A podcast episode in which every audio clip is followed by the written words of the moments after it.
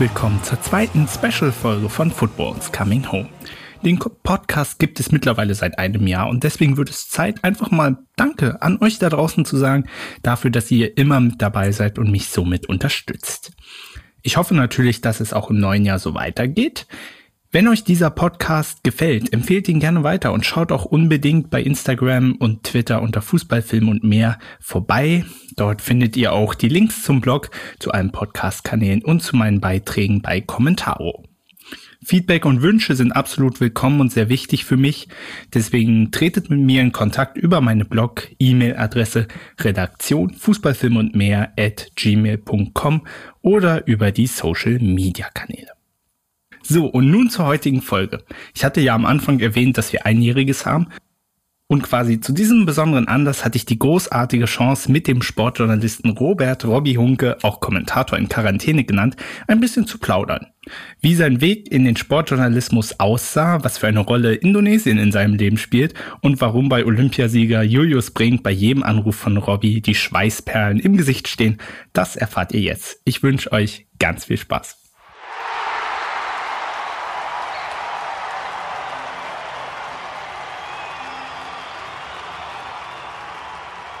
So, da ist er. Ich freue mich sehr am 2. Januar, an einem sonnigen 2. Januar freue ich mich sehr, ja, einen der berühmtesten Leute im deutschen Sportjournalismus begrüßen zu dürfen, hier bei Football's Coming Home. Ein wunderschönen guten Tag, Robby Hunke. Hallo David. Erstmal, ich glaube so, wie gesagt, wir sind ja am 2. Januar und ich glaube, da kann man sich noch ein frohes, neues und vor allem gesundes neues Jahr wünschen, auf jeden Fall. Ähm, ja, ähm, kann man. Ich bin ganz neidisch, äh, dass du es sonnig hast. Äh, wir sind ja hier nicht im selben Raum, sondern ich in Köln ne? und du in Erfurt und Köln ist äh, bedeckt. Ehrlich? Also ich muss sagen, es ist hier extrem schön. Ich war heute Morgen mal laufen und aber die, die Straßen sind auch noch total leergefegt tatsächlich. Ähm, ich bin mit einem Freund gestern nach Hause gefahren und ab Halle auf der Autobahn, es war niemand. Absolut niemand. niemand das, das, das hat auch was. Ich war zwischenzeitlich zwischen Weihnachten und Neujahr, war der, war der Kommentator in Quarantäne, wirklich in Quarantäne. Da hat es mich dann trotz doppelter Impfung nochmal mit Covid erwischt. Ach, und äh, das war, das war echt abgefahren. Ähm, das war so ein bisschen wie in einem Endzeitfilm. Ich habe mich einfach 14 Tage nicht aus der Wohnung rausbewegt und auch ähm, die ansonsten sehr äh, belebte Neusser Straße hier in Köln-Nippes, auf der ich wohne, ähm, war sehr, sehr still. Es war ein bisschen wie in einem Endzeitfilm. Also gut, nach Silvester ist es ja relativ, äh, dass da alle noch äh, bisschen ausnüchtern müssen. Die Pfannkuchen müssen auch erst verdaut, verdaut werden. werden. dass das da so ein bisschen, aber also heute so, na gut, ist auch wieder sonntags. Das, das vergisst man wahrscheinlich ja immer, dass dieses Jahr das so ein bisschen komisch gelegt ist mit den ganzen Feiertagen. Ähm, dass Samstag Feiertag ist und dann gleich anschließend Sonntag. Das ist, äh, das ist, das ist, das ist fies gelegt. Das stimmt, das stimmt. Ich habe es dann auch anhand meines Kühlschranks bemerkt. Mir, oh, da hätte ich mal besser mit Auge einkaufen sollen. Da ist tatsächlich der Vorteil, wenn man dann zu Hause bei seiner Familie ist, die Mütter sind dann so, ach, nimmst du noch das mit und nimmst du noch das mit. Ich hab, bin mit einer Extratasche nach Hause gekommen. Also. Lieferservice Mutti. Ja, naja, man muss ja mit, man muss da ja eher ein bisschen bremsen, aber. Ja, mit, Mitbringservice, all you can carry. Nee, nicht all you can eat, all you can carry at home. Ja, absolut. Und der Vorteil war natürlich, normalerweise fahre ich ja immer mit Zug, aber ich habe einen sehr netten Mitbewohner, der auch in Berlin wohnt, der mich diesmal mitgenommen hat. Ansonsten, also mit Bahn hätte ich das alles nicht nach Hause bekommen, das sage ich dir. Ja. Frag, frag, mal Christian Huber. Ich weiß nicht, ob du Christian Huber Gags äh, kennst. Sehr lustiger Gag-Autor. Äh, wenn der äh, von seiner Familie aus Bayern nach Köln kommt, da gibt's immer kräftig, also der kommt immer mit fünf Kilo plus, da hat er auch ein Buch drüber geschrieben von Mama und äh, mit ungefähr drei riesengroßen Rucksäcken voller Essen. Oh. Naja, aber der Vorteil ist, also ich bin für diese Woche zumindest mit den nötigsten Sachen ist man dann gut versorgt. Spart ja auch Geld. ja. Ähm, wir wollen mal, wir wollen mal ein bisschen reinstarten, ähm, weil wir wollen natürlich bisschen über dich reden, über das, was du so machst. Und das finde ich ja unfassbar spannend. Und ich glaube, unsere ZuhörerInnen da draußen auch. Ich muss äh, kurz unterbrechen. Es ja. scheint, es scheint wirklich ein Zeichen gewesen zu sein aus Erfurt. Vielleicht hast du gerade diesen dumpfen Ton gehört. Ich bin mit meinem Kopfhörer einmal gegen das Mikrofon gestoßen, rechts, weil ich nach links geschaut habe. Und in dem Moment kommt die Sonne auch in Köln raus. Ah. Das ist ein Zeichen. War alles, war alles geplant. Ja. ähm, es gibt zum Einstieg, das mache ich mit allen meinen Gästen, ähm, muss dazu sagen, die sind dann nicht so prominent wie du, aber ähm, als Einstiegsfrage sozusagen, das muss jeder beantworten, hast du einen Lieblingsverein? Ja, also als Kölner leidet man natürlich mit dem FC. Es ist ja hier fast schon Höhenflug mit Steffen Baumgart. das, das stimmt. Als, als, als Kind habe ich extrem mitgefiebert äh, mit Borussia Dortmund, die langen Europapokalnächte in den 90ern, BVB gegen La Coruña. Ähm, ich bin ja Kind des Westens, ne? also aus NRW. Und ähm, da waren es dann, war es dann der BVB, da war es dann der FC. Aber ich muss sagen, ich habe mir tatsächlich Fansein mittlerweile abgewöhnt, weil es beruflich einfach, einfach besser ist. Ähm, ich bin Beobachter des Fußballs leidenschaftlich. Ich liebe Fußball jeder Art. Aber es ist jetzt nicht so, dass ich schlecht gelaunt bin, wenn Verein XY verliert am nächsten Tag. Das wäre unprofessionell. Es ist äh, tatsächlich auch eine Sache, die ich sehr interessant finde weil ich ja durchaus auch Interesse habe, später ähm, in diesem Bereich zu kommen. Und äh, da sagt mir nämlich meine Mutter zu Hause auch immer, wenn ich Fußball schaue und ich, ich bin halt auch noch Fan mit Leib und Seele. Ähm, und da gibt's halt dann mal Tage, wo man dann auch schlecht drauf ist, wenn sie nicht gut gespielt haben. Und dann sagt dann meine Mutter dann, na ja, aber wenn du später Sportreporter, Journalist, wie auch immer werden möchtest, da, da, da kannst du dann nicht parteiisch sein.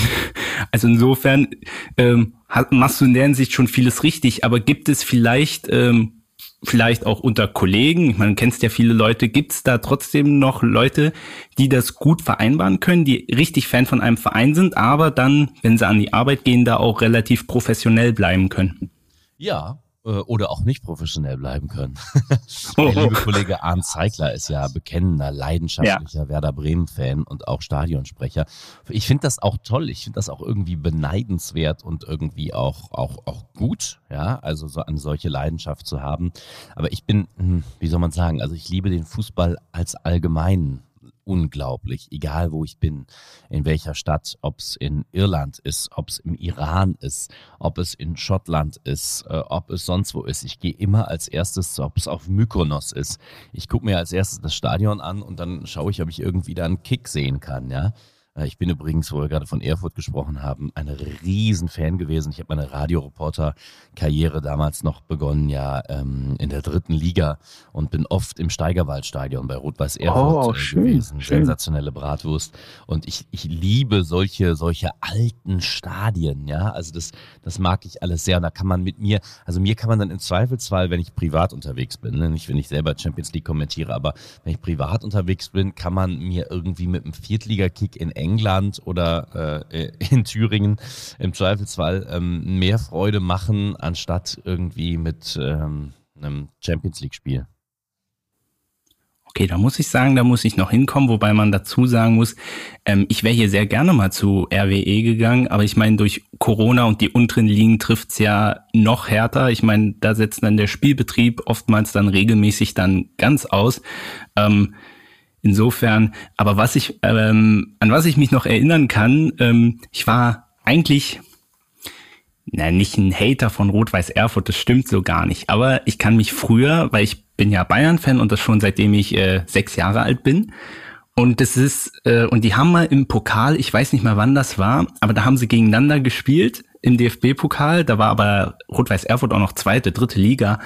Und ähm, Bayern hat da am Ende, glaube ich, 4-3 gewonnen, also war ein ganz verrücktes Spiel. Aber die Erfurter waren nach diesem Spiel trotzdem nicht meine Freunde unbedingt. Das ist einer der wenigen Spiele, die ich mich so als kleines Kind noch dran erinnern kann, dass ich die mal gesehen habe. Ähm, insofern ist halt auch schade, was aus dem Verein geworden ist. Und wie gesagt, äh, du hast ja Stadion angesprochen, das ist ja eigentlich, es wurde ja eigentlich mal gebaut für die zweite Liga. Und jetzt ist man in der, oh, ja, man ist in der Oberliga jetzt mittlerweile angekommen große finanzielle Probleme, aber eine sensationelle alte Schüssel. Also ich mochte das sehr. Oben mit diesen Glaskästen über der Pressetribüne Ich habe das immer sehr gerne gehabt und ja, ich bin da zu Drittliga-Zeiten viel gewesen. Damals für den WDR äh, Aufstiegsspiel vom MSV Duisburg erinnere ich mich noch, entscheidendes Tor Kingsley Onuekbu. Ja, und irgendwann hat RWE dann ähm, den Zug verpasst, leider. Ja, ja. Ja, aber umso schöner ist es, wenn man, äh, ich meine, die Erinnerungen bleiben ja. Wäre aber natürlich schön, wenn das ähm, mal auch so wiederkommen würde. Also, wir halten fest, Robby ist eher Pat äh, Lokalpatriot. Bin ich ja, bin ich ja ein Stück weit auch. Ich meine, als Berliner, also als gebürtiger Berliner drückt man ja trotzdem irgendwie immer Hertha und Union die Daumen. Ich meine, wenn sie absteigen, ist man auch nicht traurig drüber, aber ist ja trotzdem ganz nett. Und diese Berlin-Derbys, das sind dann doch Sachen, auf die man sich dann doch freut. Oh ja. Ähm, zu deiner Person. Wir fangen mal, wir fangen mal ganz von vorne an, denn da wird's ja eigentlich schon interessant. Du bist in Aachen geboren worden, richtig? Mhm, richtig, ja. Aber bist in Indonesien aufgewachsen. Ähm, wie, wie kam das? Ich meine, Indone im Ausland ist ja generell schon interessant, aber Indonesien ist ja jetzt auch nicht gerade so ums Eck. Ja, das stimmt, ja. Südostasien, das waren als Kind äh, über Jamaika 24-Stunden-Flüge, das war schon heftig, ja. Mein Papa hat da gearbeitet in Südostasien. Wir waren da eine deutsche Expert-Family.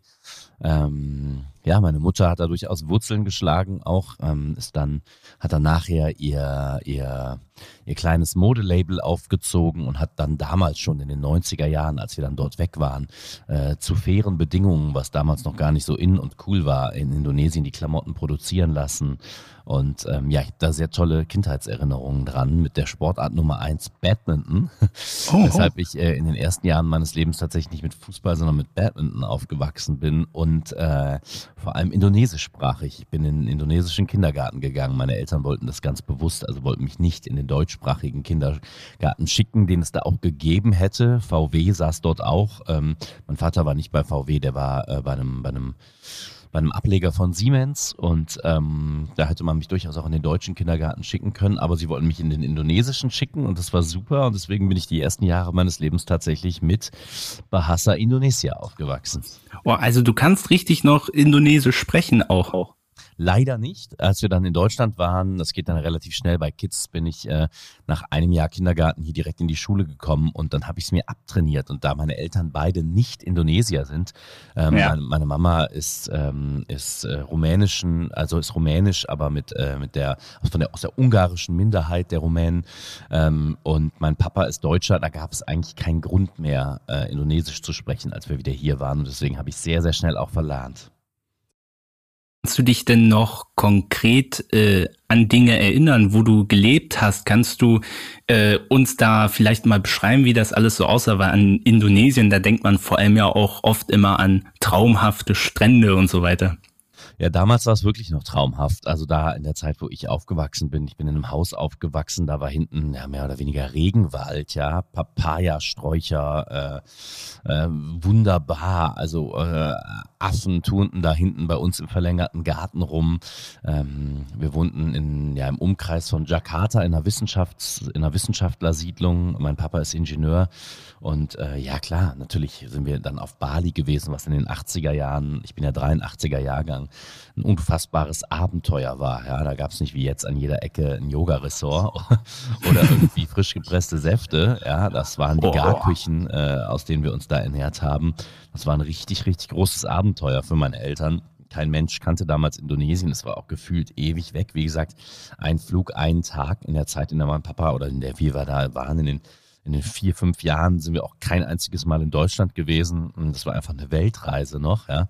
Und mhm. äh, mittlerweile hat sich das Land enorm verändert. Ich war noch mal dort, als ich 16 war. Da fand ich es dann nicht mehr so toll, weil sich es sehr verändert hat. Ja, weg von der hinduistischen, buddhistischen Kultur, äh, weg dann irgendwie auch zu einer ja, zu einer Kultur mit, mit, mit Wolkenkratzer und ähm, äh, ja, es hat sich sehr, sehr verändert. Also damals, als wir dort wohnten, durfte kein Haus höher sein als die größte Palme und ähm, ja, mittlerweile ist es dann irgendwie auch gerade Jakarta ein Moloch geworden, aber als Kind hatte ich da herausragende Erinnerungen dran, vor allem an das Wetter.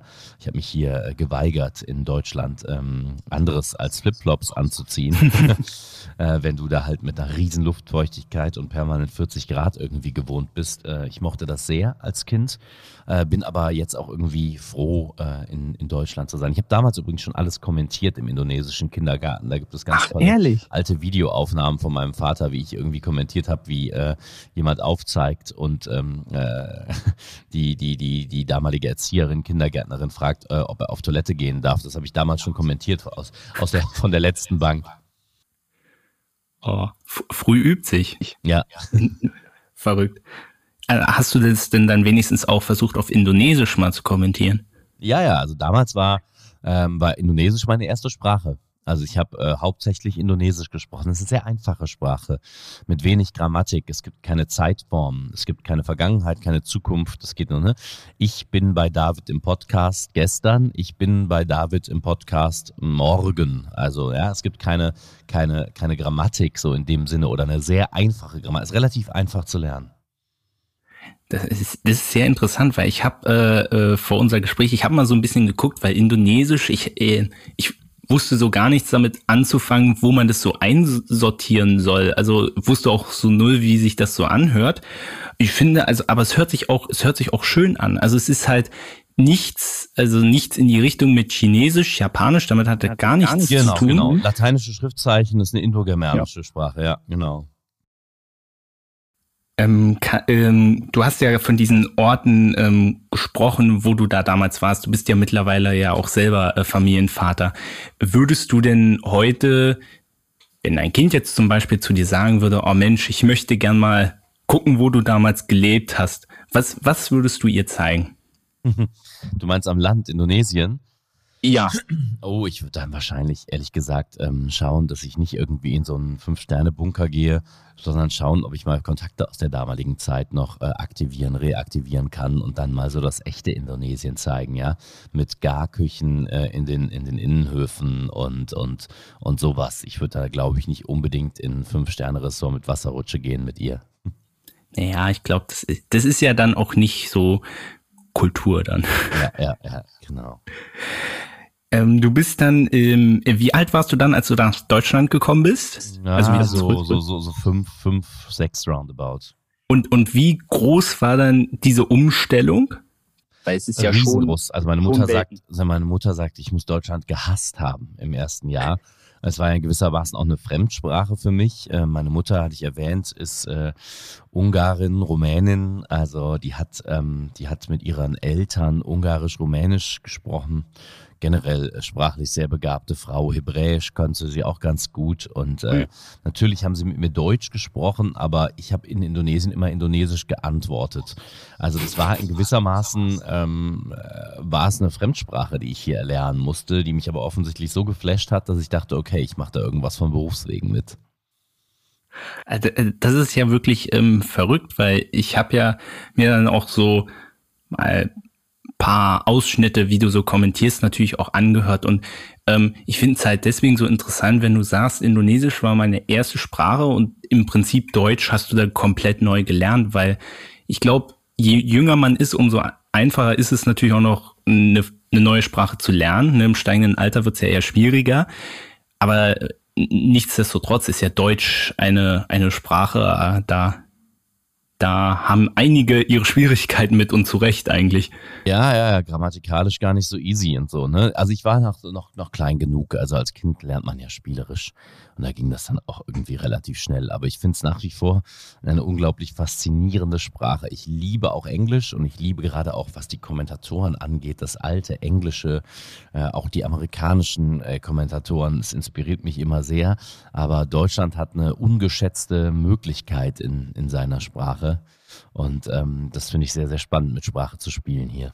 Hm ähm, als du zurück nach Deutschland gekommen bist, hast du dann hier auch Fußball gespielt. Und zwar beim TUS unter Eschbach, habe ich rausgefunden. Und da bist du auch durch alle Abteilungen ähm, gegangen. Welche Position hast du da gespielt und wie erfolgreich war das? Ähm, mittelerfolgreich, sagen wir mal so. Ich habe auch da, war ich schon mit dem Mundwerk immer ganz weit vorne. ähm, ich habe tatsächlich zunächst, so alt bin ich schon, ich habe Libero gespielt, Ewigkeiten. Oh. Ja, ja, Libero gespielt, bis in die A-Jugend und dann später bei den Herren. Ich wurde dann ähm, recht fit. Ich habe dann ja auch Sport studiert in Köln und dann hat mich äh, mein damaliger Trainer zum äh, Linksaußen umgepolt. Dann bin ich immer nach innen gezogen. Ich hatte mal einen ganz guten Schuss und war relativ schnell. Und dann habe ich auf Linksaußen agiert. Später, als ich dann merkte, oh, es wird weniger auf die Sechs und du mittlerweile kicke ich hier nur noch in Köln mit ein paar Betriebssportgruppen und bin froh, wenn ich mich nicht verletze. Ähm, du hast 2003 dann äh, dein Abitur in Köln gemacht. Ähm, jetzt ähm, habe ich ja, oder es wird häufig immer gesagt, deswegen sagt meine Mutter auch immer, oh, das könnte dir ganz gut liegen, weil ich bin schlecht in Mathe und Naturwissenschaften. Und ich habe schon häufig gehört, dass viele, die aus diesem Sportjournalismus kommen, äh, genau diese Fächer nicht liegen. Ich habe zum Beispiel neulich ein interessantes ähm, äh, Interview zwischen Gregor Gysi und Oliver Welke, wirst du ja wahrscheinlich gut kennen, ähm, gesehen. Und da hat Oliver Welke zum Beispiel erzählt, dass er ähm, in Chemie, glaube von seinem Lehrer eine 4 bekommen hat, aber der Lehrer zu ihm auch gesagt hat, äh, er bekommt die nur, wenn er ihn im nächsten Jahr nicht wieder sieht. es stimmt tatsächlich dieses Klischee? Es stimmt. Also äh, kann ich nur für mich sagen. Bei mir ist es ganz ähnlich wie bei dem Sportskameraden Welke. Ich habe dann, ich bin ja im Bergischen Land aufgewachsen, vor den Toren Kölns dann letztlich in Untereschbach. Ähm, das ist in der Nähe von ja, Bensberg, Bergisch Gladbach, also da, wo Heidi Klum mhm. auch herkommt. Und ähm, da sagte mein, da bin ich dann irgendwann in der 11. Klasse ähm, aufs Gymnasium nach Köln gewechselt. Und da sagte mein Mathelehrer, Grüße übrigens, Shoutout, gehen raus an Herrn Bratke, hat zu mir gesagt, ähm, ey Hunke, du gehst mir so auf den Sack. Pass auf, wir machen folgenden Deal. Damals gab es noch nicht das Zentral-Abi, sondern das sogenannte NRW-Gummi-Abi. Ähm, äh, pass auf, äh, du wählst sowieso Mathe ab, dann konnte ich Mathe abwählen.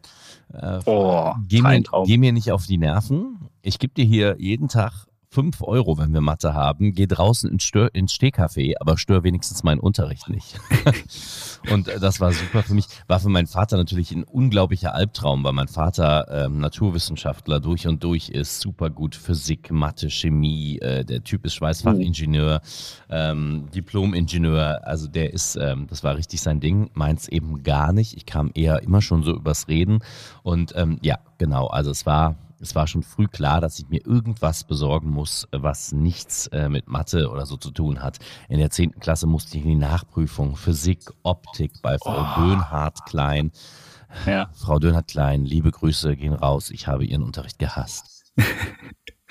oh, na, dann gibt's ja Hoffnung für mich. Ja. Ähm, du hast dann anschließend, ja, hast schon angesprochen, an der Deutschen Sporthochschule in Köln fünf Jahre Sport und Kommunikation studiert. Jetzt, jetzt hatte ich eigentlich die Frage, ob dieser Weg in den Journal Journalismus immer schon vorbestimmt war, aber die hast du ja schon super beantwortet, indem du gesagt hast, hast eigentlich schon im Kindergarten angefangen äh, zu kommentieren. Ähm, du hast das mit Diplom auch abgeschlossen und was jetzt so aktuell interessant ist, du bist da jetzt auch Gastdozent manchmal. Was, ähm, ja, was unterrichtest du denn dann so inhaltlich? Kannst du uns da so einen kleinen Abriss geben? Ja, ich ähm, spreche ein bisschen mit äh, den Studenten, Studentinnen über ähm, ja, das, das praktische Leben. So ein Studiengang ist ja immer recht wissenschaftlich aufgebaut und halt theoretisch, was ja auch gut ist. Das ist ja auch der universitäre Grundgedanke, aber ähm, Praxis ist für mich enorm wichtig. Ich hatte damals an der Sporthochschule auch tolle Praxisseminare, die ich sehr gemocht habe. Und ähm, dann erzähle ich so ein bisschen was über ähm, Praktisches aus dem, aus dem Leben eines Sportreporters. Und ich merke, dass die Sportstudenten, die dann eben auch in diesem Medienjahrgang sind oder im Medienstudiengang sind, wie die das aufsaugen. Das macht unglaublich Spaß, auch in den Diskurs zu gehen, Fragen zu beantworten. Wo kann ich helfen?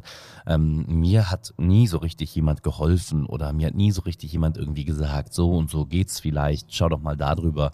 Und es macht mir unglaublich Spaß zu lehren. Und ähm, ja, das wird jetzt eine Fortsetzung äh, haben. Ich kann noch nicht allzu viel drüber äh, sprechen. Die Tinte ist noch nicht trocken, aber ähm, ich glaube, man kann in Zukunft äh, sehr viel ähm, bei mir lernen, wenn man das denn möchte an der Deutschen Sporthochschule. Also du bist auch eher der liebe Dozent als der strenge. Ja, ich bin vor allem der kommunikative Dozent, hoffe ich. Also ich gehe in den Diskurs mit den Studentinnen und den Studenten. Das macht mir Spaß, auch mal eine andere Perspektive. Weißt du, immer, es ist immer äh, bereichernd, wenn, wenn du den Menschen auch zuhörst und mit denen, die eine vollkommen andere Perspektive auf dich haben oder auf deine Arbeit haben, als zum Beispiel ein Redakteur, mit dem du mhm. arbeitest, also auch eine unvoreingenommene Arbeit oder eine Idee haben, die, das, das, das bereichert mich immer. Das finde ich toll, da in den, in den Dialog zu gehen. Weg vom Monolog. Du hast ja während deiner Studienzeit ähm, auch quasi im Radio angefangen. 2007 hast du ein Online-Sportradio gegründet, fangeist.de, wo du sowohl selber kommentiert hast, als auch als Koordinator ähm, tätig warst. Ähm, wenn man so ein Sportradio gründet, stelle ich mir sehr kompliziert vor. War es das auch? Nö. Nö. Gut. Äh, ich ich habe einfach gut. gemacht. Ähm, damals war das auch nicht so big, ne? Es war IP-bezogen, ne? also über eine Homepage, über einen Browser, fangeist.de ich wollte unbedingt rein in den Sportjournalismus, ich wollte kommentieren und habe dann eben zusammen mit Kollegen, mit zwei Kollegen eine GmbH gegründet damals. Einer hat sich so um den wirtschaftlichen Zweig gekümmert und so um die Koordination und einer war für die Technik zuständig. Ähm, den habe ich an der RWTH Aachen gefunden und dann habe ich Leute rekrutiert, dann habe ich äh, organisiert, dann habe ich Akkreditierungen besorgt, dann habe ich mir Kommentatoren besorgt und dann haben wir damals eben ähm, die Regionalliga Nord, also die damalige dritte Liga, äh, mhm. die Lizenzrechte für IP-basiertes Radio gekauft. Die gab es noch gar nicht so richtig, die mussten wir erst kreieren. Und ähm, dann habe ich ein bisschen was Geld von meinem Opa geerbt und dann habe ich die Lizenzrechte dafür besorgt und dann haben wir uns mit dem Handy in die Stadien gesetzt äh, und haben, haben, haben diese Spiele kommentiert. Fortuna Düsseldorf gegen Rot-Weiß Erfurt zum Beispiel. Wow. Und äh, wow. das, war, das war sehr schön. Magdeburg gegen St. Pauli. Ich erinnere mich an große Spiele damals von Union Berlin. Also das war ähm, toll und es war eine sehr, sehr lehrreiche Zeit. Ich habe viel gelernt über mich und über Technik und über das Arbeiten und ähm, ja, wir wurden dann eine Zeit lang auch gesponsert von einem großen deutschen Verlag und äh, ja, das ging dann, ging dann zu Ende. Dann bekam ich aber auch die ersten Angebote dann als Reporter zu arbeiten hier in NRW im Lokalfunk, habe dann begonnen bei Radio Wuppertal, bin dann später zu 9011 gegangen.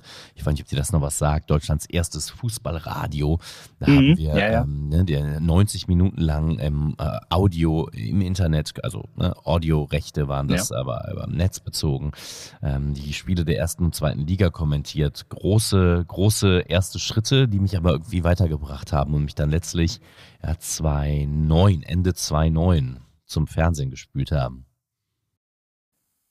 Ich wollte eigentlich äh, noch, noch fragen, ja genau, ob es fangeist.de, ob es das noch gibt. Ich hatte nämlich danach gesucht, aber hast ja schon gesagt, gibt's nicht mehr. Ähm, ich hatte das aber mal so äh, in den Browser eingegeben. Die Seite hat sogar geladen, nur meldete sich dann meine Antivirensoftware mit dem schönen Satz, der Besuch einer nicht vertrauenswürdigen Website wurde verhindert. Ah ja, guck mal, ja glaube, die wurde dann auch 2008 also, geschlossen. Ja, also, also was ich noch mal äh, noch gefunden habe, war äh, fangeist.ch, also mit Schweizer äh, Länderkennzeichen, aber das war dann, das, das war dann doch was anderes. Ah ja, okay. Äh, du hast ja schon gesagt, du hast vor allem am Anfang sehr viel im Radio gemacht. Nun ist ja gerade der aktuelle Hype, auf den ich ja mit meinem Podcast aufgesprungen bin, ähm, ja, Podcasts zu machen. Ähm, hast du einen eigenen Podcast oder hast du mal drüber nachgedacht, sowas auch zu machen? Not yet. Äh, lass dich mal überraschen. Es kommen immer wieder ganz nette Angebote rein. Ähm, bisher war noch nicht das Richtige dabei. Aber natürlich habe ich Spaß am Podcasten. Ich komme vom Radio. Guck mal, ich habe, äh, ich komme vom gesprochenen Wort. Ich habe äh, früher viel beim Deutschlandfunk gearbeitet habe 2011 ähm, das Sportgespräch führen dürfen mit Andrea Petkovic, als sie von den Australian Open kam, als sie bekannt wurde. Und äh, ich, ich, ich liebe es sehr. Ich habe ein wirklich, wirklich sehr schönes Verhältnis zu Tonstudios und zu Mikrofonen. Und äh, ja, jetzt bin ich aber dann doch auch schon wirklich jetzt elf Jahre beim Fernsehen. Aber das gesprochene Wort finde ich immer noch geil. Okay, dann lasse, dann lasse ich mich äh, gern überraschen. Ähm, du hast den Schritt ins Fernsehen ja schon gemacht. Äh, wann war das und in welche Aufgabe wurdest du dann quasi? Und war der Unterschied zwischen Radio und Fernsehen, wie groß war der? Weil es ja schon doch deutlich was anderes. gerade in meinem Bereich als Reporter, Kommentator enorm der Unterschied. 2009 war das. Ich habe mich dann mal bei N24 versucht ähm, und parallel noch weitergearbeitet. An den, also unter der Woche war ich dann bei N24. Es gab es damals noch den Sender. Und dann äh, habe ich aber parallel an den Wochenenden für 9011 als Kommentator gearbeitet. Bin dann 2009 als Praktikant zum WDR gekommen, also zur Sportschau gekommen. Und dann äh, war ich drin und hatte das große Glück, dass nach ein paar Wochen Steffen Simon, der immer noch Redaktionsleiter bei der Sportschau ist, hm. ähm, sagte, ey, der Typ hat eine ganz gute Stimme und hat Ahnung von Fußball und äh, lass uns den nochmal ausprobieren. Und dann habe ich da so Zweitligaspiele kommentiert, auch Fortuna Düsseldorf, die waren damals dann in der zweiten Liga auch, wie jetzt ja wieder. Und äh, an einem Sonntagabend. Und irgendwann kam mal der große Moment, dass Steffen Simon krank wurde, ähm, nicht schwer oder so, und sagte, okay, dann soll mich doch bitte Robby Hunke vertreten. Und das war dann schon ein Ding. Also, guck mal, ich bin 83er Jahrgang, das war dann 2009 äh, um den Dreh. Also, da war ich Mitte 20. Und ähm, das war dann schon ein heftiges Ding, ja. Und da bin ich dann irgendwie da hängen geblieben bei der Sportschau. Äh, durfte am Anfang natürlich noch nicht die ganz großen Dinger machen. Also diese Bundesligaspiele waren Ausnahmen. Hab da ganz viel Regionalliga West, also vierte Liga kommentiert, dritte Liga kommentiert, Ewigkeiten. Und ja, irgendwann kam ich dann ins Bundesliga-Team und durfte dann die großen Spiele machen. Und das ist dann etwas, was dann ja, was nie so richtig normal wird, finde ich, äh, Bundesliga zu kommentieren. Immer aufregend, auch für mich noch. Nee, also ähm, ich kann aus meiner persönlichen Erfahrung sagen, äh, gerade als man äh, früher, ich muss jetzt sagen, jetzt zumindest die Bundesliga am Samstag bei der Sportschau gucke ich jetzt eher weniger, aber gerade früher als meine Eltern noch keine Lust hatten, ähm, für Pay-TV zu bezahlen, ähm, war, war das halt so ein Stück weit immer schon meine Hellen, weil, weißt du, äh, Samstag, erst werden die Hausaufgaben gemacht, dann darfst du um 18 Uhr Sportschau gucken. Ja, so, so, war das halt und so wurde halt so ein Stück weit eine Tradition draus. Irgendwann habe ich dann auch angefangen, so ab 15 Uhr dann ähm, äh, bei das war ja dann RBB Inforadio, dann in, in unserem Fall dann die Bundesliga-Konferenz zu hören. Ähm, was man natürlich auch oder wovor ich einen riesen Respekt habe, ist, äh, wenn Leute im Radio kommentieren, weil das ja, das ist ja doch, man muss ja das Geschehen ja eins zu eins wiedergeben, so dass man ja bei dem Zuhörer quasi ein Bild im Kopf kreiert. Wie schwierig ist das? Gerade im Vergleich zum Fernsehen, wo ich mir vorstellen kann, wo man ja gewisserweise auch mehr auf Personalien und auch Hintergrundgeschichten erläutern kann, was im Radio so natürlich nicht in der Dimension geht. Ja, stimmt. Das war deine zweite Frage. Sorry, die hätte ich gar nicht beantwortet. Ja, es auch ist ein enormer Unterschied. Also, wir hatten jetzt nochmal gesagt, einer der ganz großen Reporter hat es mir irgendwann gesagt, mal, ähm, weiß aber nicht mehr wer. Im, im, im, Im Radio bist du, der, bist du der euphorische Schilderer der Ereignisse. Im Fernsehen solltest du der zurückgenommene Gentleman sein, der genau das sieht, was die anderen auch sehen und ähm, der dann aber analysiert. Und ich glaube, so kann man es zusammenfassen. Mir fiel es nicht schwer, weil das von Anfang an klar getrennt war. Ich habe zum Teil auch parallel gearbeitet, noch zu Beginn beim WDR Fernsehen äh, und dann bei... Äh, bei 9011 damals als Reporter. Ich wusste, okay, bei 9011 äh, schilder ich, schilder ich, schilder ich, erzähle, was passiert, male den Leuten Bilder im Kopf und im Fernsehen. Immer wieder habe ich mir eingebläut, du siehst das, was die anderen auch sehen. Also schaffe einen Mehrwert. Schaffe zum Beispiel eine taktische Analyse, erkläre den Leuten hintergründig, warum das da gerade passiert. Nicht erzählen, was da passiert, das sehen die alle, sondern warum das geschieht. Und das ist, glaube ich, so ein ganz entscheidendes Element, was man äh, sich immer wieder in den Kopf hämmern muss. Der liebe alte Kollege Günther Koch, ähm, mittlerweile über 80, Radiolegende beim Bayerischen Rundfunk gewesen, kennt man aus der legendären Bundesliga-Abstiegskonferenz aus Nürnberg. Ähm, der ist dann ja, hat es damals mit Arena ja probiert. Ähm, das hat damals nicht so geklappt und in dieser Zeit bin ich groß geworden oder, oder, oder bin ich in, in meinen Beruf reingewachsen, sagen wir mal so. Und mhm. also da bin, bin ich aufgewachsen, da habe ich immer gesagt, okay, alles klar, okay, äh, Günther war eine sensationelle Radiofigur, ähm, hat aber im Fernsehen ähm, dann zum Ende seiner Karriere hin, das hat dann nicht so funktioniert, weil er eben hin und wieder mal auch beschrieben hat, was man eben nicht tun sollte im Fernsehen. Und ähm, ja, das ist mir so, habe ich mir sehr eingebläut, habe ich mir sehr eingetrichtert, auch im, immer wieder im Zusammenspiel, in der Kommunikation mit Günther äh, den ich nach wie vor sehr schätze bis heute. Aber das war so ein bisschen das Beispiel für mich, okay, äh, trennen ist klar. Radio und Fernsehen sind zwei komplett verschiedene Schuhe. Hm. Das merkt man ja auch ähm, schon allein, wenn man dann kommentiert, das hört man ja sowohl als Zuhörer als beim Fernsehen dann mit Zuschauer, dass es ja gravierende Unterschiede gibt. Und es ist ja dann auch, denke ich mal, eine komplett andere Vorbereitung, die man dann vorab hat, als wenn du dich jetzt auf ein Bundesligaspiel jetzt im Radio vorbereitest, als jetzt auf ein Bundesligaspiel im Fernsehen zum Beispiel. Ja, genau. Also meine Vorbereitung als Fernsehkommentator ist intensiver, viel, viel intensiver, weil ich alles wissen muss. Äh, Im Radio kannst du dich im Zweifelsfall, keine Ahnung, wenn mal deine Tochter schlecht geschlafen hat oder, oder, oder du drei Spiele an einem Wochenende hast, kannst du auch mal dich als Radioreporter über die Beschreibung retten. Vielleicht ist es auch eher gut, dass du nicht alle Hintergrundinfos dann hast, weil du da sonst vielleicht zu schnell zu viel in einen Satz packst, sondern bleib auf dem rollenden Ball. Ähm, das hat mir Alexander Bleik, der, ich weiß nicht, ob er noch immer ist, äh, damalige Radiochef vom NDR, also Sportchef Radio, gesagt, deine Stärke, Robby, ist der rollende Ball. Das sollte die Stärke jedes Reporters sein. Sei auf dem Ball und analysiere das klar und beschreibe das klar. Ob es mhm. jetzt irgendwie die 67. Ecke von Messi äh, ist, ist doch vollkommen egal. Das ist übrigens bis heute noch so ein bisschen mein Credo, auch im Fernsehen. Ja? Also äh, von diesen Statistikmappen, die schön und gut sind, aber ähm, da schmeiß ich von acht, die lese ich alle, aber von 80 Seiten schmeiße ich 70 weg. Ja? Die große Kunst ist es da zu ähm, ja, minimalisieren, also das an Infos, an Zahlen wirklich mitzunehmen, was wirklich wichtig ist.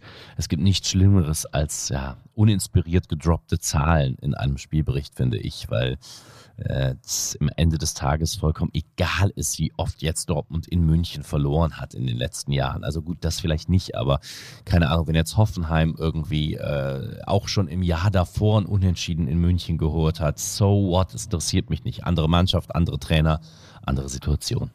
Hm. Ähm, du hattest es jetzt ja mit der Sportschau schon angesprochen. Du warst ja ich fasse es mal so ein bisschen zusammen. Natürlich waren das unterschiedliche Wettbewerbe, aber du warst dann insgesamt mal noch bei Telekom Sport, bei The Zone, bei Eurosport, da hast du ja auch die Bundesliga gemacht. Wenn du das alle bei Eurosport live mit Matthias Sammer, das war ja großartig, ja. Ähm, wenn du das alles mal so zusammennimmst, ähm, was hat dir von all dem am meisten äh, Spaß gemacht oder kann man das gar nicht so sagen? Oh, das kann man wirklich nicht sagen, weil jeder Job, jede, jeder Sender so unterschiedlich funktioniert. Wie gesagt, ich habe tolle Erinnerungen an die Bundesliga-Live-Zeit mit Eurosport damals. Äh, das war sehr, sehr schön, die Freitagabendspiele. Ich erinnere mich an ein schönes, regnerisches Spiel im März in Augsburg gegen den BVB, was Dortmund da äh, verloren hat und Dortmund mal wieder die Meisterschaft irgendwie im März bereits verspielt hatte. Mhm. Äh, tolle Analysen von Matthias Sammer. Wir haben immer aus dem Stadion produziert. Das war sehr liebevoll produziertes Fernsehen, fand ich. Äh, was ich lange Zeit äh, nicht wusste, was mir erst im Laufe der Zeit so aufgefallen ist, dass wenn ich dann Samstagabend die Sportschau, die Bundesligaspiele gu gucke, die werden ja live kommentiert tatsächlich, ne? Ja. Faszinierend. Das war, das war am Anfang mir gar nicht so klar. Ich habe mich nämlich immer gewundert, warum ähm, die, die Moderatoren, die ja oft ähm, in der Einleitung zu einem Spiel hin manchmal eine Personalie herausgreifen und ja Mensch, Robby, sitzt denn, sitzt denn der neue Stürmer von, von Borussia Dortmund, sitzt der denn heute auf, auf der, der, Bank? Bank. Oder ja, so? Gerhard, er sitzt auf der Bank, wird aber später vielleicht noch reinkommen. Es ist der zweite Startelf-Einsatz in Folge, die er verpasst. äh, ja, genau. Ähm, das sind, da kann man die, die Sätze der Moderatoren auch, auch aufnehmen, ja. Genau. Wir saßen da oder sitzen da in diesen, in diesen, äh, in den Stadien und warten eben auf unser Ab. Das ist traditionell so. Ähm, und das finde ich auch echt spannend und finde faszinierend, wie Adrenalin regelt. Ja? Also wie, wie, wie es möglich ist, dass also im seltensten Fall versprechen sich die Kommentatoren ja da. Ne? Also mir ist es, glaube ich, in der letzten Saison einmal passiert, wo ich dann so richtig verstolpert bin und dann dachte ich mir, oh, jetzt musst du irgendwie den Faden äh, verlieren, weil da, weil da ein Schnittfehler einfach drin war. Ja. den ich dann aber erst live, während ich ihn selber kommentiert habe, auf dem, auf dem, auf dem Sender äh, gesehen habe, ja, so und äh, dann einfach kurz irritiert war und nicht vollkommen konzentriert. Das passiert immer mal wieder Ähm, ich finde es gut, dass das so läuft und es hat auch ähm, ja oft ähm, produktionstechnische Gründe, weil da wird so lange dran geschnitten und hier verbessert und dann noch auf die O-Töne gewartet und und dann noch konfektioniert, dass es oft auch gar nicht anders möglich ist äh, zeitlich und das macht echt den Reiz aus, weil man da immer wieder auch Live-Thrill hat. Ähm, ich muss ich muss da auch einfach sagen, ich finde das sympathisch ehrlicherweise. Also wenn da mal so so kleine Dinger äh, passieren und oftmals äh, sind ja heutzutage äh, die Kommentatoren noch zu gut ausgebildet, dass die sich dann am Ende auch noch Nukes draus machen. Äh, ich ich finde es da eigentlich immer nur wichtig, dass man da entspannt und lustig drauf reagiert. Das gefällt mir viel besser. Da können noch so viele P Fe Fehler am Ende passieren. Ja. Und oftmals merkt, merkt man das ja dann auch gar nicht. Ich habe ein Lieblingszitat, no, ganz langsam, tatsächlich von dir und zwar aus, äh, aus einem Spiel. Ähm, ich, geb, ich gebe dir einen Tipp, damit das Rad nicht zu, äh, zu schwer fällt. Und zwar, da warst du bei The Zone, hast La Liga kommentiert. Und zwar die Partie Athletic Bilbao gegen FC Sevilla ich weiß, du hast bestimmt so viele Spiele kommentiert, dass du dich bestimmt nicht mehr daran erinnern kannst an den Einsatz. Ach doch, Aber das war mein erstes virales Ding, glaube ich. Ne? Der, äh, ähm, wie hieß er noch gleich? Der Spieler, sensationell, äh, Williams, Iñaki Williams, ja, den, äh, den, der den Turbo zündet, als würde er auf einem Motorrad sitzen oder so, ne? Äh, ich, äh, du hattest gesagt, als wolle er den letzten Abendzug erwischen. Ach, den letzten Abendzug, genau, genau, ja, stimmt, da, genau. Ja. Da, da, dachte ich mir, also, das ist so eine super Umschreibung, das könnte auch ich sein. ja, weil er ist so unglaublich schnell weggelaufen, ja, und das, ähm, was da, was ich da irgendwie so spontan aus meinem kranken Hirn hervorgegraben habe, ne? nee, ich, ich nein, ich finde gar nicht krank. Ich finde das beeindruckend, wie man dann, ähm, man dann aus so einer Situation heraus dann so ein Vergleich zieht. Ja, du hast ja nur diese eine Sekunde, ja. Wenn du das ja, ja, später dir einfällt, dann äh, ist es im Live-Spiel ja auch weg, ja. Hm. Äh, man sieht ja, du bist äh, sehr viel, auch bei viel, äh, äh, bei vielen verschiedenen Medienanstalten bist du unterwegs. Ähm, wie läuft das denn so ab, wenn du Angebote bekommst? Also ich stelle mir ja quasi vor, du du bekommst dann meinetwegen von The Zone für die Liga so und so in diesem Jahr bekommst einen Vertrag zugeschickt oder ein Angebot und dann sagst du ja oder nein. Wie, wie läuft das ab? Boah, wirklich überall total unterschiedlich. Bei jedem Sender irgendwie anders. Mal so, mal so. Also da gibt es äh, nicht irgendwie Vertrag XY für alle, mhm. alle Sender. Das ist jedes Mal total unterschiedlich von Sender zu Sender, von Anstalt zu Anstalt. Du warst ja 2000, 2015 hast du ja den Fernsehpreis des Verbandes der deutschen Sportjournalisten bekommen. Ach hey, ja. Und, Und zwar warst du, äh, hast du da einen Beitrag über die Kanu-Polo-EM gemacht. Mhm. Äh, äh, jetzt gehen wir mal vielleicht vom Fußball ein kleines bisschen weg. Kannst du dich daran, äh, daran noch erinnern? Also vor allem Kanu-Polo-EM, das ist ja, Kanu-Polo ich wusste gar nicht, dass das als Sport so überhaupt existiert. Ähm, ähm, äh, wie kamst du quasi dazu, diesen, diesen Beitrag zu machen? Ach, damals hatten wir so ein Format, das hieß irgendwie, ähm, ja, das, das kennt man vielleicht noch von früher, WDR Sport im Westen. Mhm. Und da gab es so einen Reportageableger von. Und äh, da habe ich mich mit einem Kollegen damals zusammengesetzt und hatte mich für den Beitrag gemeldet. Das war ein sonniges, schönes Event in Essen am Baldeneysee. Und wir dachten, okay, ja, let's go, äh, das Ding machen wir. Und das ist ein 20-Minuten-Film geworden, der sehr liebevoll geschnitten war, mit Musik inszeniert, äh, mit GoPro-Kameras äh, zum Teil in den, in den, im Kanu und so. Und es hat total, total Spaß gemacht. Und äh, so ein Film steht und fällt mit Protagonisten. Und die Protagonisten äh, der deutschen Nationalmannschaft waren einfach, einfach sensationell, ja ähm, tolle Leute immer wieder. Es tut immer wieder gut, einen Abseits, also einen, Ab einen Ausflug abseits des Fußballs zu machen.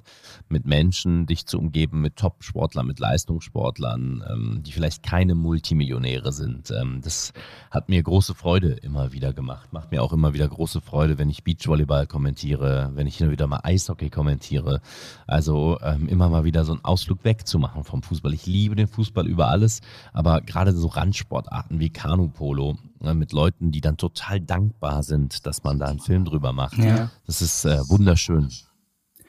Ich finde es, äh, deswegen liebe ich Olympische Spiele auch so, weil jetzt mal ein plakatives Beispiel. Ähm, so, normalerweise schaue ich mir sonst nie Bogenschießen an. Aber, Aber ja. in, in diesem gesamten äh, Kontext ist das, ist das eine tolle Sache. Und du hast schon angesprochen, Beachvolleyball, Eishockey. Gibt es denn, man weiß ja nicht, wer hier alles so zuhört, gibt es denn eine Sportart, die du unbedingt mal kommentieren wollen würdest, es sich aber aus unterschiedlichen Gründen bisher noch nicht ergeben hat? Boah, nee, ich bin mit meinen Sportarten eigentlich, eigentlich ganz glücklich. Also generell kann ich, glaube ich, alles kommentieren, wenn ich mich da gut einarbeite. Ich habe auch mal, ich habe auch mal, ähm, äh, Bouldern kommentiert. oh. Ja, sehr, sehr gerne sogar. Ähm, in der Schwimmoper in Wuppertal gab es immer so ein Boulder-Event. Das war toll. Also ich, ich, ich kann, ich kann, ich kommentiere dir alles weg, wenn ich nur genug Zeit habe, mich einzuarbeiten. Na, wie sieht's denn äh, zu den nächsten Olympischen Sommerspielen mit Badminton aus, wenn du das schon in Indonesien auch selber praktiziert hast? Stimmt, da bin ich auch immer noch ganz gut drin, äh, aber ich glaube, da wird es mich eher zum Beachvolleyball verschlagen. Na gut, war ein Versuch. Du bist äh, seit neuesten auch ähm, als Moderator, also äh, man sieht dich ja richtig vor der Kamera, das war ja vorher eher weniger. Du bist jetzt bei in der bei RTL, bei der Europa League, Schrägstrich Conference League Übertragung. Und ähm, ja, beschreib da mal so einen klassischen Arbeitstag. Wie sieht das dann auch äh, aus und allgemein, was ist das, äh, wie ist diese Stimmung in dieser Runde? Da ist ja ein Lukas Podolski, ähm, Anna Kraft, die ich auch sehr sch schätze als Sportjournalistin, ähm, Arne Zeigler ist da ja, glaube ich, auch mit dabei. Wie ist das in so einer Runde, einfach ganz locker über Fußball sprechen zu können? Das sieht ja alles sehr entspannt auch aus. Ja, ne, was im Fernsehen entspannt aussieht, ist in Wirklichkeit nicht immer so super äh, locker. Also im Sinne von, von dem Arbeiten ist ja eine Arbeit und da steckt immer, also locker ist es dann letztlich schon, aber es steckt immer viel Arbeit auch dahinter. Ne? Ja. Also ähm, es gibt einen, ach Mensch, ich weiß nicht mehr, wie er heißt, aus der Unterhaltung, ein Amerikaner, der hat mal gesagt, äh, alles, was so locker flockig rüberkommt, äh, muss schon schön einstudiert sein. Nein, aber in dieser Sendung haben wir tatsächlich sehr viele Freiheiten und, und können tatsächlich sehr viel aus der, aus der Hüfte aufschießen, auch wenn es da natürlich Ablaufpläne gibt, äh, zum Glück. Ja, diese Sendung ist hochgradig komplex. Die geht ja sieben Stunden. Und ähm, das ist, das ist, das ist enorm, ja. Also von der, von der von den Übergaben untereinander. Das muss ja alles funktionieren. Es macht großen Spaß äh, zu moderieren. Ähm, das wusste ich aber auch, dass ich das kann. Ich arbeite hier auch fürs Schweizer Fernsehen, wo ich im Moment die Champions League kommentiere. Und ähm, da, da moderiere ich ja auch in Stadien. Aber so eine mhm. sieben, acht Stunden Studiosendung ist natürlich was völlig anderes. Aber du hast die Leute eben schon angesprochen, die sind so cool alle. Äh, da kann man auch sieben, acht Stunden weg moderieren. Genau, das Schweizer, äh, das Schweizer Fernsehen wollte wollt ich auch noch ansprechen. Das heißt Blue Sport, ne? Ähm, gibt es äh, generell in der Berichterstattung, gibt es denn Unterschiede, wie jetzt im deutschen Fernsehen, wie zum Schweizer Fernsehen? Gibt es da irgendwelche Sachen, die vielleicht anders gemacht werden aus Traditionsgründen oder mm, ja, tatsächlich wird äh, Schweizerdeutsch moderiert, aber Hochdeutsch kommentiert. Oh. Genau. Aber wenn das Schweizerdeutsch äh, Deutsch, äh, moderiert wird, äh, verstehst du das dann auch alles, was die so sagen?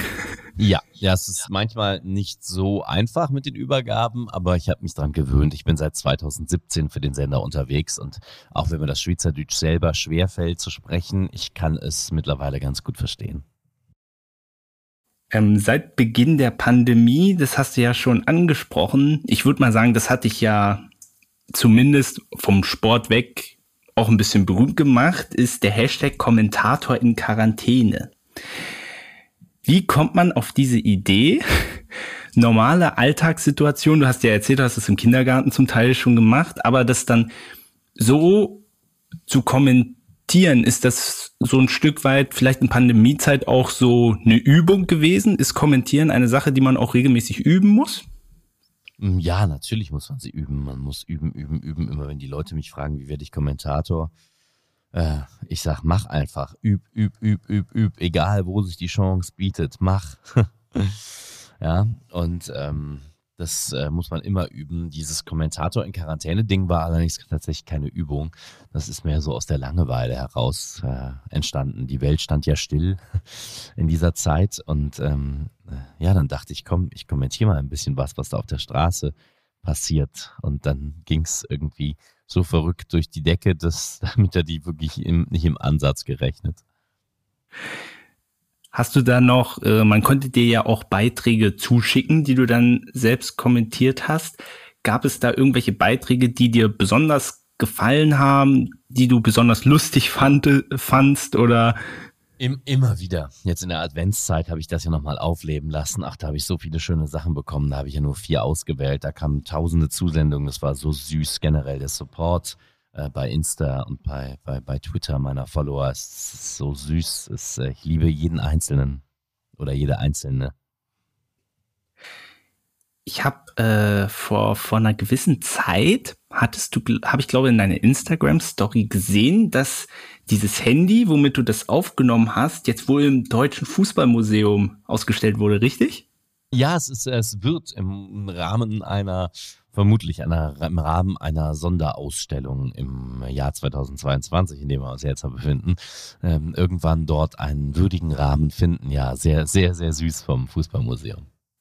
Wie sind die, wie sind die darauf gekommen? Also ja, die haben das wahrscheinlich gesehen, aber im Deutschen Fußballmuseum, also da was, dass da was ausgestellt wird, das ist ja schon was extrem Besonderes. Hat da jemand dir mal gesagt, wie man auf diese Idee gekommen ist? Ähm, auch nee, man hat mich angesprochen im Rahmen einer Veranstaltung, die ich da moderiert habe zum 100-jährigen Geburtstag der Maccabi-Bewegung, also der jüdischen Sportbewegung. Da habe ich ein Panel moderiert, wo eben auch äh, Christian Pfennig da war von der Deutschen Fußballliga und ähm, die ganzen Vertreter von Maccabi. Und äh, ja, da hat man mich angesprochen und dann dachte ich mir, okay, ja, ähm, wenn es einen schönen Ort dafür gibt, wäre es mir eine große Ehre, wenn ihr das gerne möchtet. kuriose Geschichte, wirklich Wahnsinn. Ja, das, das, das Ding ist halt, wenn, wenn diese Idee, ja, diese Idee, Kommentator in Quarantäne, die lebt ja von der Idee, die ich so spontan hatte und nicht irgendwie vom technischen Firlefanz. Das war ja alles One-Taker, einfach einmal draufgehalten mit dem Handy, äh, hm. live drauf kommentiert mit halt absolut räudiger Qualität. Ja, wir sprechen da vom iPhone 6, ja, was ich da hatte, glaube ich, wenn überhaupt. Ich weiß noch nicht, was das mal war. Aber ähm, das war jetzt nicht irgendwie so ein hochgepimptes Telefon mit toller Technik und äh, diesen Charme äh, hat auch dieses Telefon mit mehrfach zerbrochenem Glas. Ja, das hat man, das hat man dann auch schön in der Story gesehen. Da dachte ich mir, oh, das Telefon, das hat aber auch schon ein bisschen gelitten. Ich fürchte, ähm, wenn du es, wenn es dann nicht mehr ausgestellt ist, kann man wahrscheinlich nicht mehr viel dann auch damit anfangen. Es bleibt aber dann, aber trotzdem schönes Unikat. Ja, ne? Ja. Genau. Ähm, was mir häufig ähm, auffällt, was so in den letzten Jahren immer mehr geworden ist, dass viele Leute aus diesem Sportsektor auch dann in die Unterhaltungsindustrie gehen. Also dass da viele Leute dann auch Unterhaltungssendungen, äh, Unterhaltungssendungen kommentieren, moderieren. Hattest du da in der Hinsicht auch mal ein Angebot? Ich habe mal gesehen, du warst mal beim E-Sport-Event, wo du mal was kommentiert hast. Mhm. Ja, E-Sport sehr spannend, genau, bei Elias Nährlich, Twitch-Streamer. Sowas mache ich äh, sehr gerne. Das war jetzt aber sehr fußballbezogen. Ich liebe die Unterhaltung. Und ähm, wenn wir ehrlich sind, ist ja irgendwie Sport und Unterhaltung auch im großen Ganzen dasselbe. Und es gibt ja viele Beispiele. Ja? Günther Jauch, früher auch Sportmoderator ja. gewesen.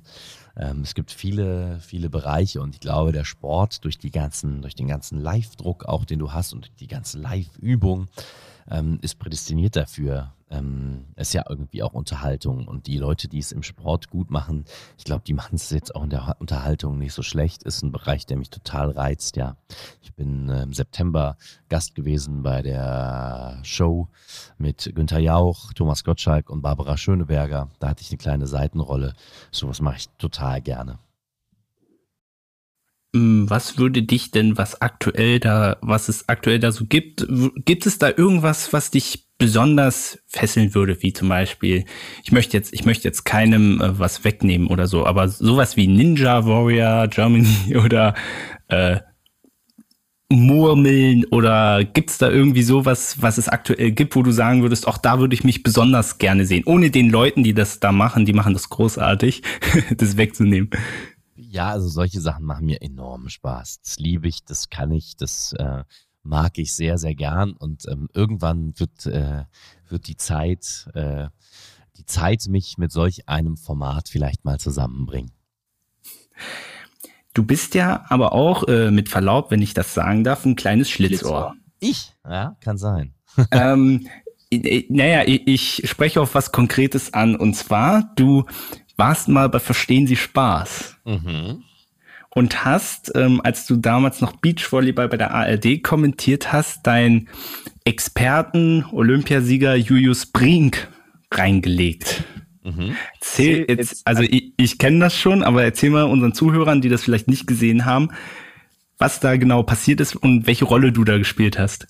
Na, die Kollegen von Verstehen Sie Spaß kamen im Rahmen der Beachvolleyball-WM äh, in Hamburg 2019 auf mich zu und haben gefragt, ob ich mir eben vorstellen könne, Julius Brink reinzulegen. Und ähm, das ähm, hat sehr gut funktioniert. Das war sehr lustig. Also wir haben ein Spiel vorgetäuscht an einem eigentlich freien Tag, also ein, an einem sendefreien Tag für uns und haben gesagt, wir übertragen Spiel XY und ähm, alle dachten, wir sind live. Äh, nee, nur Julius Brink dachte, wir sind live. Alle anderen wussten, das ist eine Verarschung und das ist ein Prank, wir verstehen Sie Spaß. Und ähm, ja, Julius war ein, wie man in der Verstehen Sie Spaßspreche sagt, ein sehr leichtes Opfer. Ähm, er, er, ist wirklich komplett drauf reingefallen. Ja? Mein Job war es dann am Kommentatorenplatz 30 Sekunden vorher zu sagen, ich habe Durchfall ähm, er müsse jetzt alleine kommentieren, hatte er so auch noch nie gemacht zu dem Zeitpunkt. Dann wurde er etwas nervös, die Regie, die Regie war natürlich eingeweiht, die Redaktion und, und die Regie musste, äh, musste, äh, hat ihm dann irgendwie gesagt, komm, hier im Publikum sitzt Werner Hansch, die alte Reporterlegende, den holen wir auch noch dazu. Äh, und dann hat, der, hat Werner Hansch unglaublich viel schönen Blödsinn erzählt, äh, wie Julius Brink auf dem Sender dann gefragt, also Julius Brink dachte, wir sind auf dem Sender, wie zwei Leute auf beider Seite. Hm, was ist das denn? Ist das ein Doppel? und äh, sensationell. Der Taxifunk war im Ohr. Äh, der Taxifunk von Hamburg bei Julius Brink. Er ist wirklich durchgedreht. Und noch heute, wenn ich ihn darauf anspreche, bekommt er Schweißattacken beim Thema. Oh. Ähm, äh, verstehen Sie Spaß? Ähm, er hat uns alle gehasst und zwar vollkommen zu Recht. Wann finden denn die Einzel statt? Das war auch, auch so eine. Ja, auch so eine, also, also ähm, aber, aber ich finde ehrlicherweise, es hat am Anfang ein bisschen äh, gepoltert, aber ich finde, er hat es sehr gut gemacht dann eigentlich, eigentlich, oder? Ja, ja, muss man sich auch erstmal, ja klar, du hast natürlich als Fernsehmann, was ja Julius wäre, also Julius ist ja mittlerweile auch Fernsehprofi, äh, du willst natürlich immer, egal was ist, willst du natürlich dein Produkt retten und du möchtest immer, so geht es mir, egal was ist. Und wenn ich, ja, ich hatte neulich bei einer Sendung äh, permanent war mein Mikrofon kaputt und immer, wenn ich was sagte, dann polterte was was und du du hast ja immer irgendwie einen Redakteur auf dem Ohr, äh, der vielleicht auch mal schlechte Laune hat. Oder bei einer Champions League Live-Übertragung in dieser Saison ähm, Real Madrid, erster Spieltag gegen Inter Mailand, ähm, da ging der Strom irgendwann weg. Und oh, ja. du musst natürlich immer irgendwie versuchen, oder du möchtest immer versuchen, dein Produkt zu retten. Und das, was der Fernsehzuschauer sieht, retten. Also du möchtest ja, also egal was um dich rum passiert, auch wenn die Welt zusammenbricht, du möchtest, dein Urinstinkt ist es immer, diese Übertragung zu retten, dass der Fernsehzuschauer nichts von den äh, Unabwägbarkeiten um dich herum merkt. Und äh, die gibt es zuhauf, ja. Und ähm, äh, manchmal, manchmal geht es aber nicht anders und, und manchmal ist es nicht mehr zu retten. Ähm, aber Julius Bring, den, den kannst du schon noch anrufen und äh, der geht dann auch ran. Julius geht dran, ja. Er geht dran, äh, allerdings mit äh, großer Angst und äh, er eher so, äh, oh, wie? Ist irgendwas mit Verstehen Sie Spaß? Ich so, nein, Julius, nichts mit Verstehen Sie Spaß. Okay, alles klar, da können wir reden. Ich glaube, das hat ihn nachhaltig verstört. oje, oje. Äh, du bist ja auch sehr aktiv äh, in Social Media. Und äh, dir wird es ja wahrscheinlich gehen wie viele Leute des öffentlichen Lebens, weil du dich ja auch äh, über Themen abseits des Fußballs, politische, gesellschaftskritische Themen ja auch äußerst. Ähm, wie gehst du generell mit Hass im Netz um, beziehungsweise hast du da schon auch schon Erfahrungen gemacht? Es geht tatsächlich. Also es gibt immer wieder Menschen, die tatsächlich Politjournalisten sind, die natürlich viel heftigere Erfahrungen gemacht haben. Also bei mir hält es sich im Rahmen. Beim Kommentator in Quarantäne war es ja so, ähm, dass es da eher ein Candy Storm war. Ja, das mochten ja die meisten.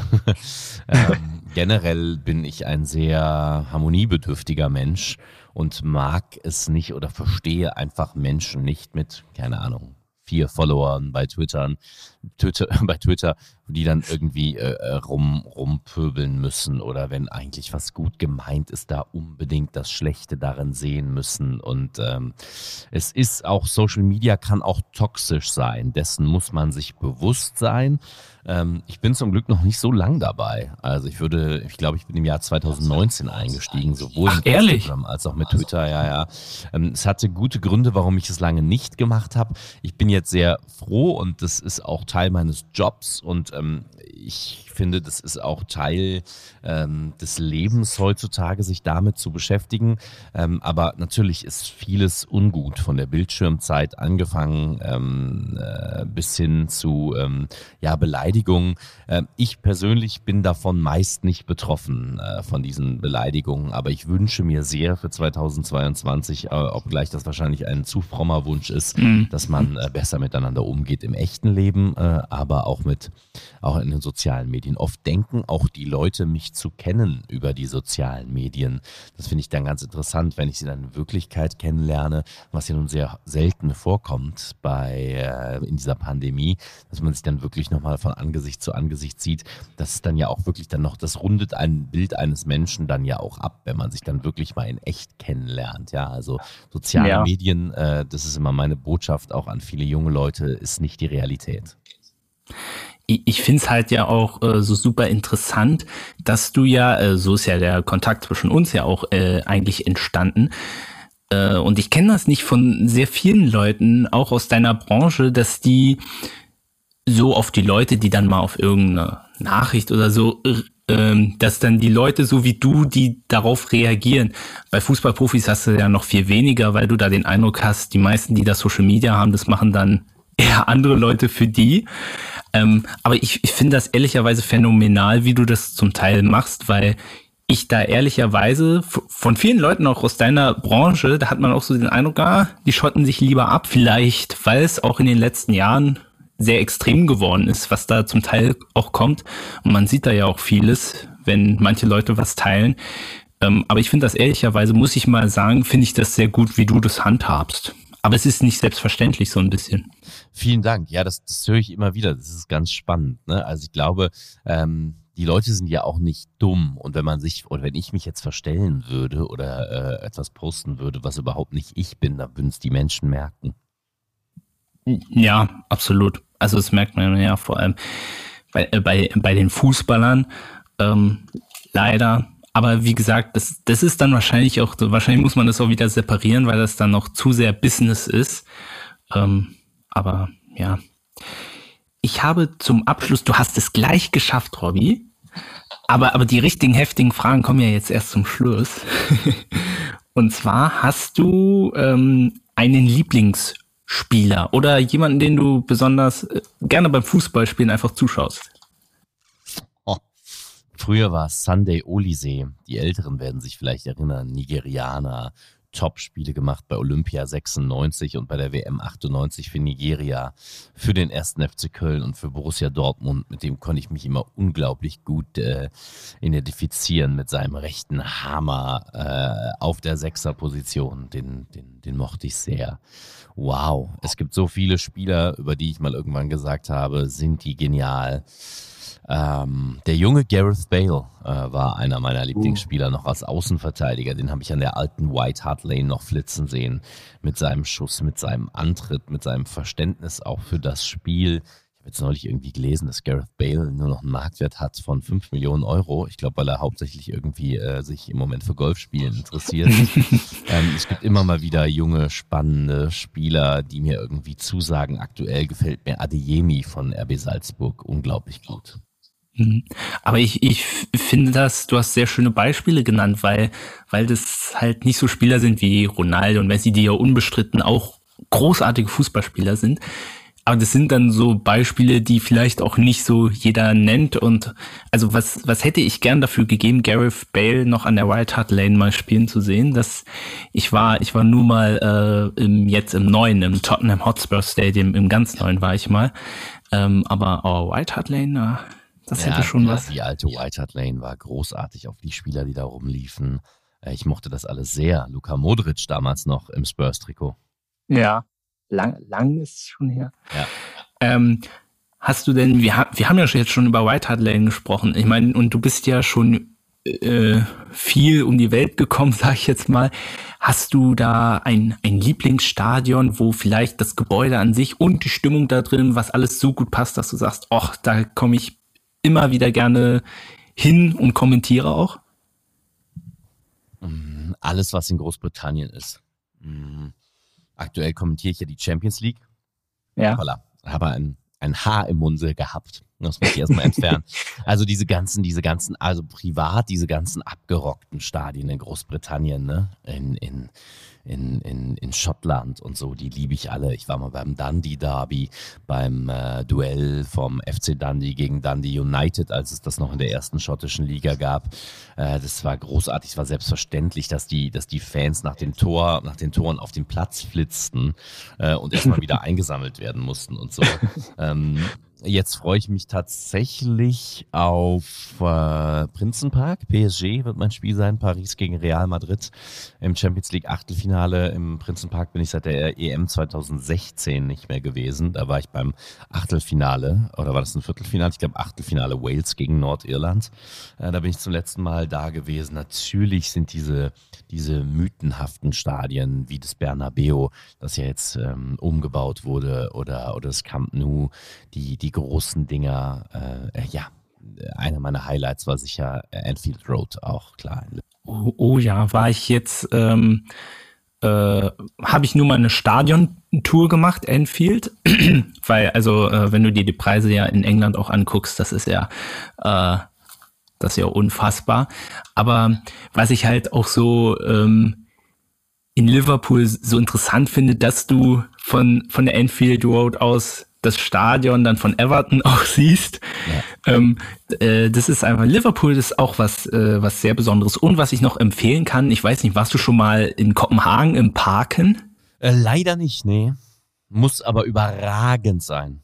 Ja, große, große Empfehlung. Ähm, wichtig zum Dänemark-Spiel. Ich war jetzt letztes Jahr im Oktober beim Quali-Spiel gegen Österreich. Ja. Das Spiel jetzt selber war jetzt nicht so die Offenbarung, aber ey, die Stimmung, es war, es war unfassbar. Und man hat vor allem auch gesehen, mal wieder Fußball verbindet, weil es war auch gerade so die Zeit, wo Dänemark mit Corona-Beschränkung, ähm, wo das gerade aufgehört hatte für eine Zeit und du denkst dir dann halt so als Deutscher, naja, viele haben mich schon für verrückt erklärt, weißt du, warum gehst du zu Dänemark gegen Österreich mhm. und fliegst da noch extra hin und du denkst, du bist dann so der einzige Deutsche da und mitten in meiner Reihe saßen zwei, auch, die auch aus Deutschland kamen, die, die, die das auch sich mal anschauen wollten. Und das ist einfach so, äh, das ist einfach unfassbar schön. Und die Dänen, auch wie die ihre Nationalhymne singen. Ja, das ist unfassbar wunderbar. Also empfehle ich auch jeden. Kopenhagen ist sowieso eine schöne Stadt, also auch abseits des Fußballs. Hast du denn äh, beruflich vielleicht auch ein Vorbild? Du hast ja vorhin schon einige Namen genannt. Hm. Nee, also das habe ich immer irgendwie gesagt. Ich wollte immer eigen sein in meiner Art. Ich wollte jetzt niemanden nachahmen oder so. Natürlich sind gewisse Karrierewege sehr interessant. Äh, ich bin zum Beispiel immer noch beeindruckt von Marcel Reif und äh, seiner Wortakrobatik. Das ist einfach noch die alte Schule und äh, wirklich zum Teil auf einem Niveau, wo ich heraufschaue, wo ich hinaufschaue, ja. Das finde ich auch immer beeindruckend. Dann regnete es Manna vom Himmel, sagt er ganz häufig. Ja, ja, ja. äh, was war denn dein größter Fauxpas vielleicht mal bei einer Live-Berichterstattung? Wo bist du mal so ins Fettnäpfchen vielleicht getreten? Oh, Fettnäpfchen äh, hoffe ich, glaube ich nicht. Mir ist mal 2008 bei einer Live-Reportage in, äh, wo war das Spiel? Äh, in, in Heidenheim damals, dritte Liga. Heidenheim gegen den Wuppertaler SV. Ich war Reporter für Radio Wuppertal 107.4. Hat mich tatsächlich, während ich live kommentiert habe, ein Insekt in der Wange gestochen, ähm, uh. so dass ich ähm, erstmal A sehr stolperte und ähm, B mit großen Schmerzen diesen Take zu Ende geführt habe. Uh. Wobei das ist ja weniger ein Fauxpas, dafür kannst du ja nichts. Ja, ja, klares Foul von dem, von dem Viech. ja, ein, problematisch wird es dann, wenn man da irgendwie dann allergisch drauf ist. Aber ja, ja, das war das zum war Glück nicht der Fall bei mir. Oh, ah, das, uh, das, das sind halt dann so, da schlägt die Natur eiskalt zu. Passiert, ja. Wenn man nicht, auf, wenn man nicht aufpasst. You, you never know in nature and football. Ist eine Sportart, die draußen stattfindet. Ja. Sei denn, man macht das Stadiondach zu, wie ja. Was wärst du geworden, wenn es mit dem Journalismus nicht geklappt hätte? Beziehungsweise als Sportreporter, Kommentator. Gab es da irgendwas, was dich interessiert hat? Ja, ich wäre vermutlich Sport- und Geschichtslehrer geworden.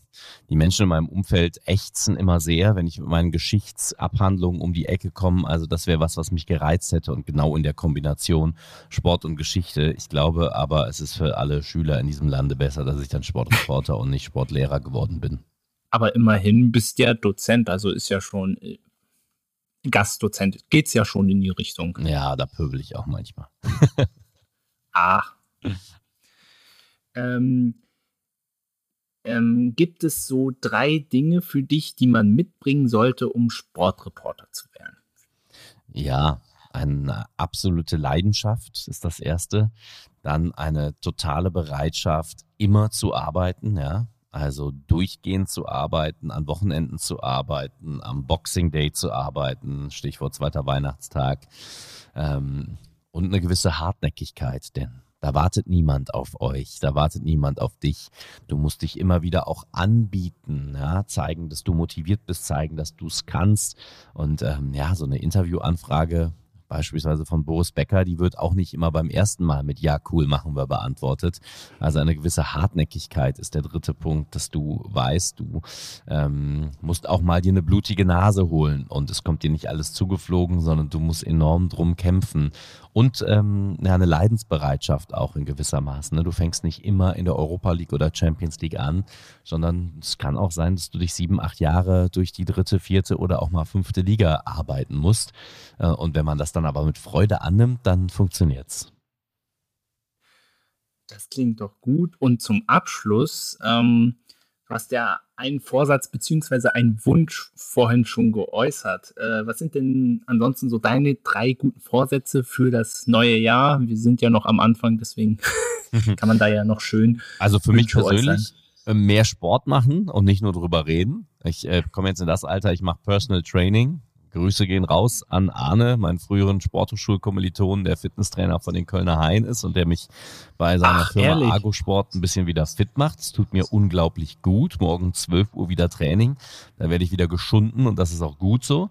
Ähm, dann das, was ich bereits angesprochen habe, dass wir alle netter zueinander sind. Ich finde, ähm, der Ton untereinander hat echt gelitten in dieser Pandemie, ja, ja dass wir äh, alle wieder ein bisschen netter zueinander sind und vielleicht alle ein bisschen rum runterkochen. Da bin ich generell ein Freund von in den Medien, denn wir operieren alle nicht am offenen Herzen, sondern wir machen nur Fernsehen oder nur Radio. Und das ist es eigentlich auch schon. Ja. Ein guter Ton miteinander. Äh, äh, vielleicht gehört auch das eine zu dem anderen. Vielleicht ähm, tut uns allen Sport machen auch mal aktiv ganz gut. Dann haben wir nämlich keine Zeit mehr, übereinander zu motzen. Das stimmt. Oder was vielleicht auch noch wichtig wäre, einfach mal, uh, Opala, das war, Entschuldigung, das war mein Headset, ich nehme das mal kurz ab. Ähm, was vielleicht noch äh, wichtig ist, zuhören. Einfach, ich glaube, das hat auch einfach zuhören und normal miteinander reden. Ich glaube, das kann man ja auch gut miteinander kombinieren. Oh ja. So, dann bist du durch meinen Fragenhagel jetzt mhm. durchgekommen. Vielen Dank, lieber David. Ich danke dir, Robby, dass du dir die Zeit genommen hast. Ähm, ich habe das ja ähm, auch schon über einen längeren Zeitraum mitbekommen, dass du auch viel zu tun hast. Hm. Deswegen. Ja, wir haben es endlich geschafft beim siebten Anlauf, glaube ich, ne, uns zu treffen. Ja, aber ähm, das ist ja, ist ja vollkommen in Ordnung und ähm, ich freue mich eher, dass, dass wir es dann geschafft haben. Ich habe da sehr drauf hingefiebert. War auch heute nervöser als sonst. ähm, aber gehört ja auch dazu. Ja. Ähm, also nochmal, vielen Dank, dass du dir die Zeit genommen hast. Wünsche dir natürlich für deinen weiteren Weg alles Gute. Gleichfalls, und lieber David. Danke, danke. Und dann verabschieden wir uns natürlich auch von euch da draußen. Jawohl. Danke, dass ihr mit dabei wart und falls ihr irgendwelche Vorschläge habt, wen ich sonst mal noch einladen sollte. Ich, ich, ich plane immer, aber man muss immer gucken, ob man die Leute dann auch rankriegt. So Robby war mal so ein Glücksfall, der sofort Ja gesagt hat. Ciao auch aus Köln von mir oder wie meine Tochter sagen würde, ciao Kakao. Ciao Kakao. Macht's gut. Bis bald. Ciao. It's coming.